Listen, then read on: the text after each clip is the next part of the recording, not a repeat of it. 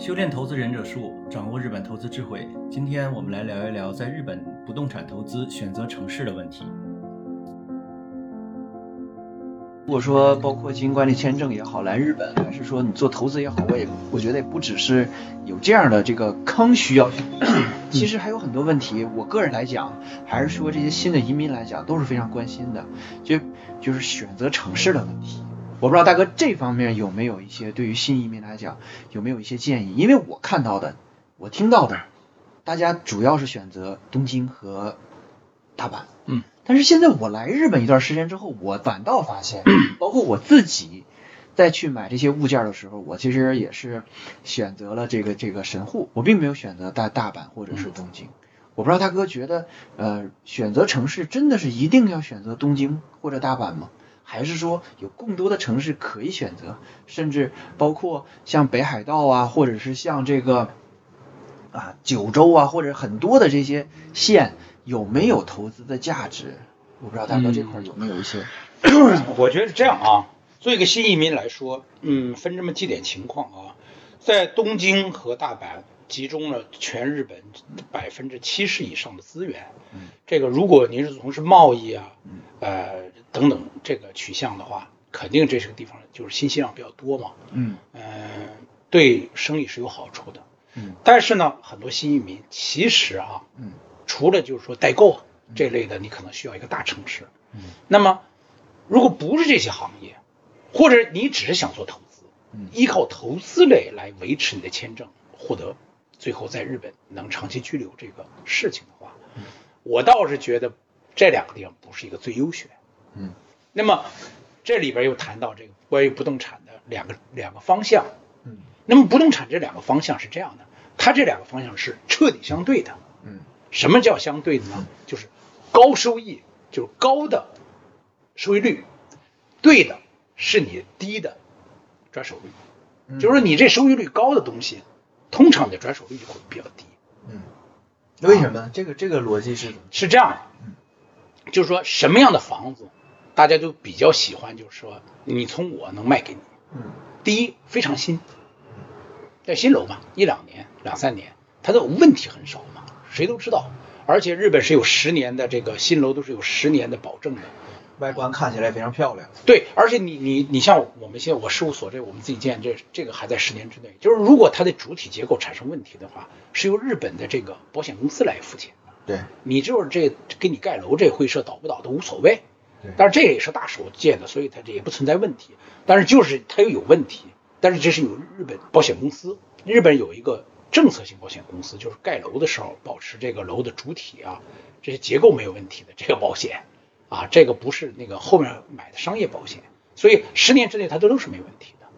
所以这个肯定是就是一手率就比较高嘛，嗯啊，它的价值也比较高，但是它带来的问题是什么？因为它没有折旧，所以呢。成本相对来说也比较高，那你你的你你出租的房子的价格跟周围的那些旧楼也差不多，你不会因为你是新，你会有它两倍的价格也也不会。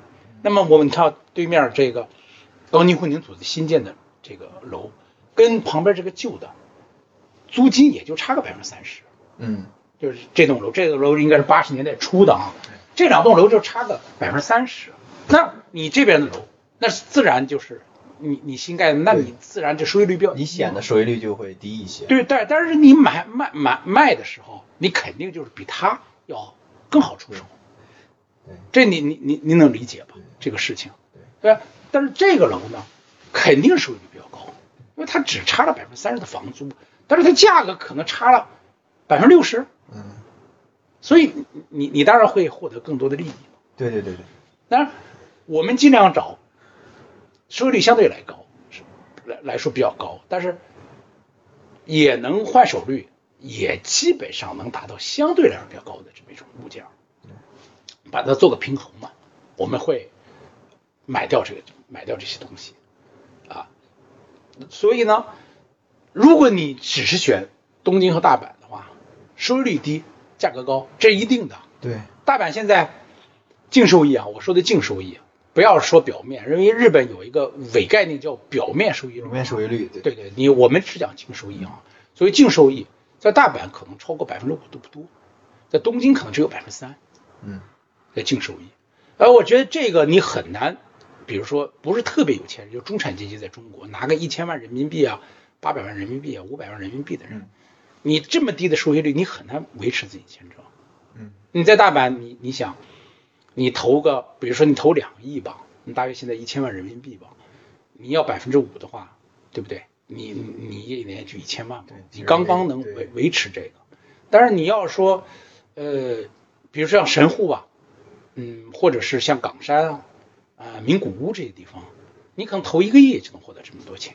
但是它也是，它也会满足，它也会很好，因为它也是地域有很多人在生活。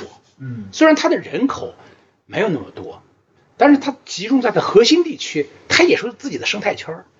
对，其实说到这儿，我我个人感受，其实很多华人对于日本国情的理解，他还完全停留在中国的这种北上广深的这种概念。对对对，它并没有形成就是日本，其实日本 是呃东京啊、大阪，这就是国际化大都市。但实际上在你在福冈也好，或者在名古屋也好，还是在很多实际上它的这个生活圈儿，它的地理位置，它的这个商业的便利程度，其实也是非常的高的。对，所以说这个可能跟呃北上北京，那如果说北京和比如说像什么兰州或者是这种城市一对比，它的差别悬殊非常非常的大。所以说中国人有传统的这种认知，那可能其实你说去福冈也好，或者是跟东京它比，它实际上是这种便利性，它整个生活周围的生活条件并没有差差别那么大，那么的明显。几乎哈、如果是不是不是在一些特殊情况下，什么叫特殊情况下？比如食物多样性啊，啊，比如说是那个博物馆多样性啊，文化多样性考虑的话啊，因为这个东西是个次次要选项，一种便利条件，生活的基本便利条件呃，它是一样，一样。这我我个人也是这种感觉，没没有任何区别，没有完全没有任何区别。你你比如说，你你像，其实，在东京也是一样。东京现在，嗯，你像周围像千叶啊、嗯埼玉啊，不是也很多人在住在那儿吗？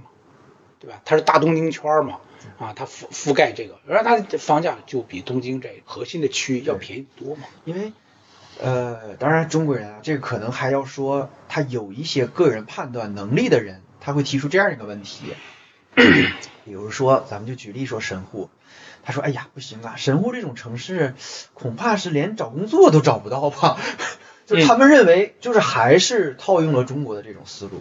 那么嗯我可能在一个二三线城市找工作，那一定是跟东京，呃，跟北京、上海比要差很多。嗯，但是实际上我们在日本生活，其实我我不知道大哥对这方面的感受是怎么样的。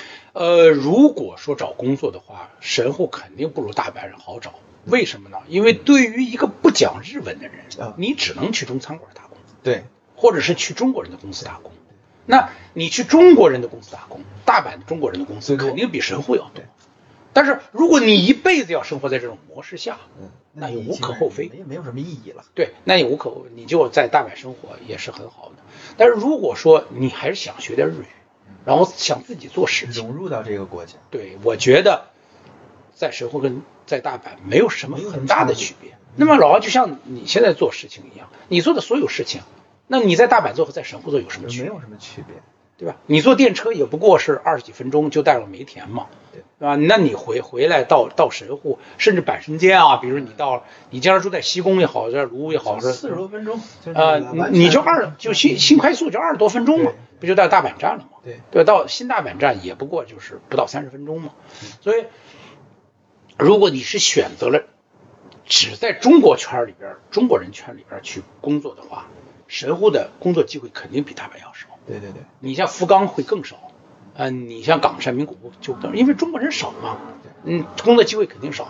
如果你是自己做事情，你确实要在做日本人的事业，我你的理想是做日本人的生意的情况下，或者我不做这种啊，就是蓝领工作，我只是做这种比较像咨询类啊，我还是做贸易啊，其实其实像名古屋这个地方可能比大阪还要好。对，啊，我觉得是这样哈，呃，我个人是这样看法，所以说这话的人呢，呃，这个群体多数是，嗯，想自己就是说语言不太行的人，嗯。然后，语言能过关的人，我觉得在哪儿生活都差不多，嗯。呃，这个因为你你也不需要在一个日本公司工作嘛，呃，在在一个中国人公司工作嘛，你你的中中文不是一个天生的优势嘛，所以我觉得这个都差不多。呃，当然你说，哎，我那个不会日语，我就是想打工，嗯，我在东京、大阪肯定比下面更小的城市，呃，工作机会多嘛，嗯，毕竟他中国人在对比中国公司多，所以我觉得这个也也没错，也没错，就是看个人的取向，你到底想做啥，对，是吧？你你你你你到底是想做一个什么样的事情啊？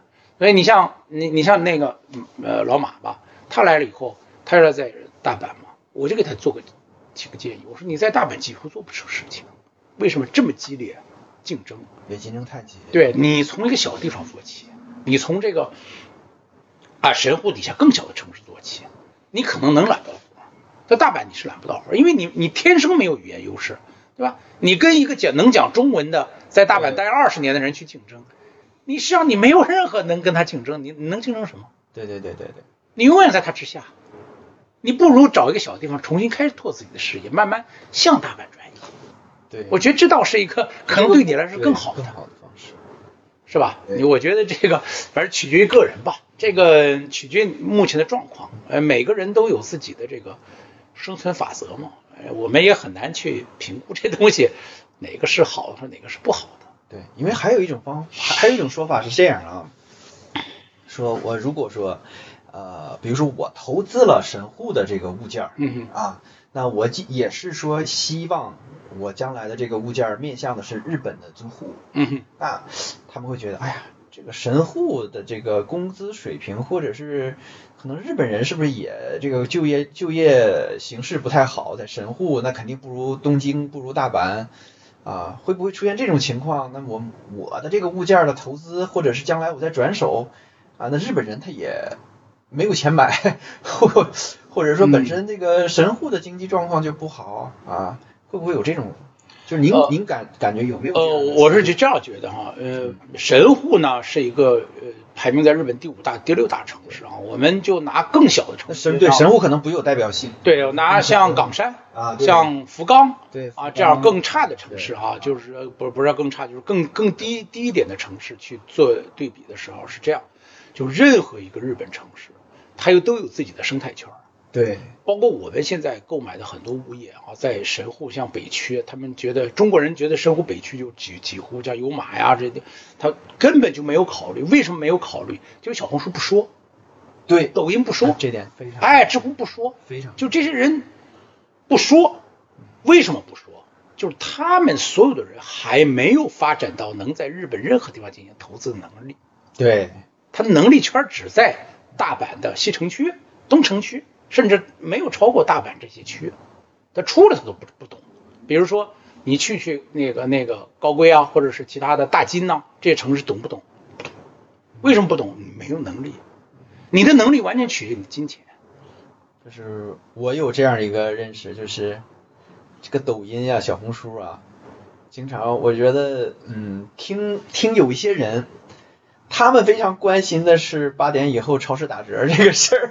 我觉得听这种人的这个，呃，以他们的信息作为投资或者是哎经营的这种判断的依据的话，我觉得是一件非常非常非常非常有意思现在其实很多很多人，那说实话，老王很多的见到的中介，他自己都自己都没有持有自己都没起玩明白。对啊，他没自己都没买过自己的物件儿，对那你怎么能跟别人说怎么购买物件儿呢？对，他自己都没看过太多。是吧？我们没吃过小龙虾，天天跟人说，哎呀，这个麻辣小龙虾味道如何鲜美，怎么怎么吃怎么好吃。你你你吃过吗？你没吃过，你没说，那你跟我说这种体验是是怎么来的？对，那你也是道听途说嘛。那么好，今天啊，关于在日本投资不动产应该选择什么样的城市的问题啊，我们今天就先聊到这儿。那么下一期节目呢，我们跟大哥继续再探讨一下，在日本选择不动产的时候啊，选择不动产之前如何评估一个物件，它是不是具备投资价值和投资潜力。所以说呢，下期节目呢，应该会有更多的干货啊。那么也希望大家呢能持续关注这个频道，与我们共同关注日本不动产的投资。谢谢大家。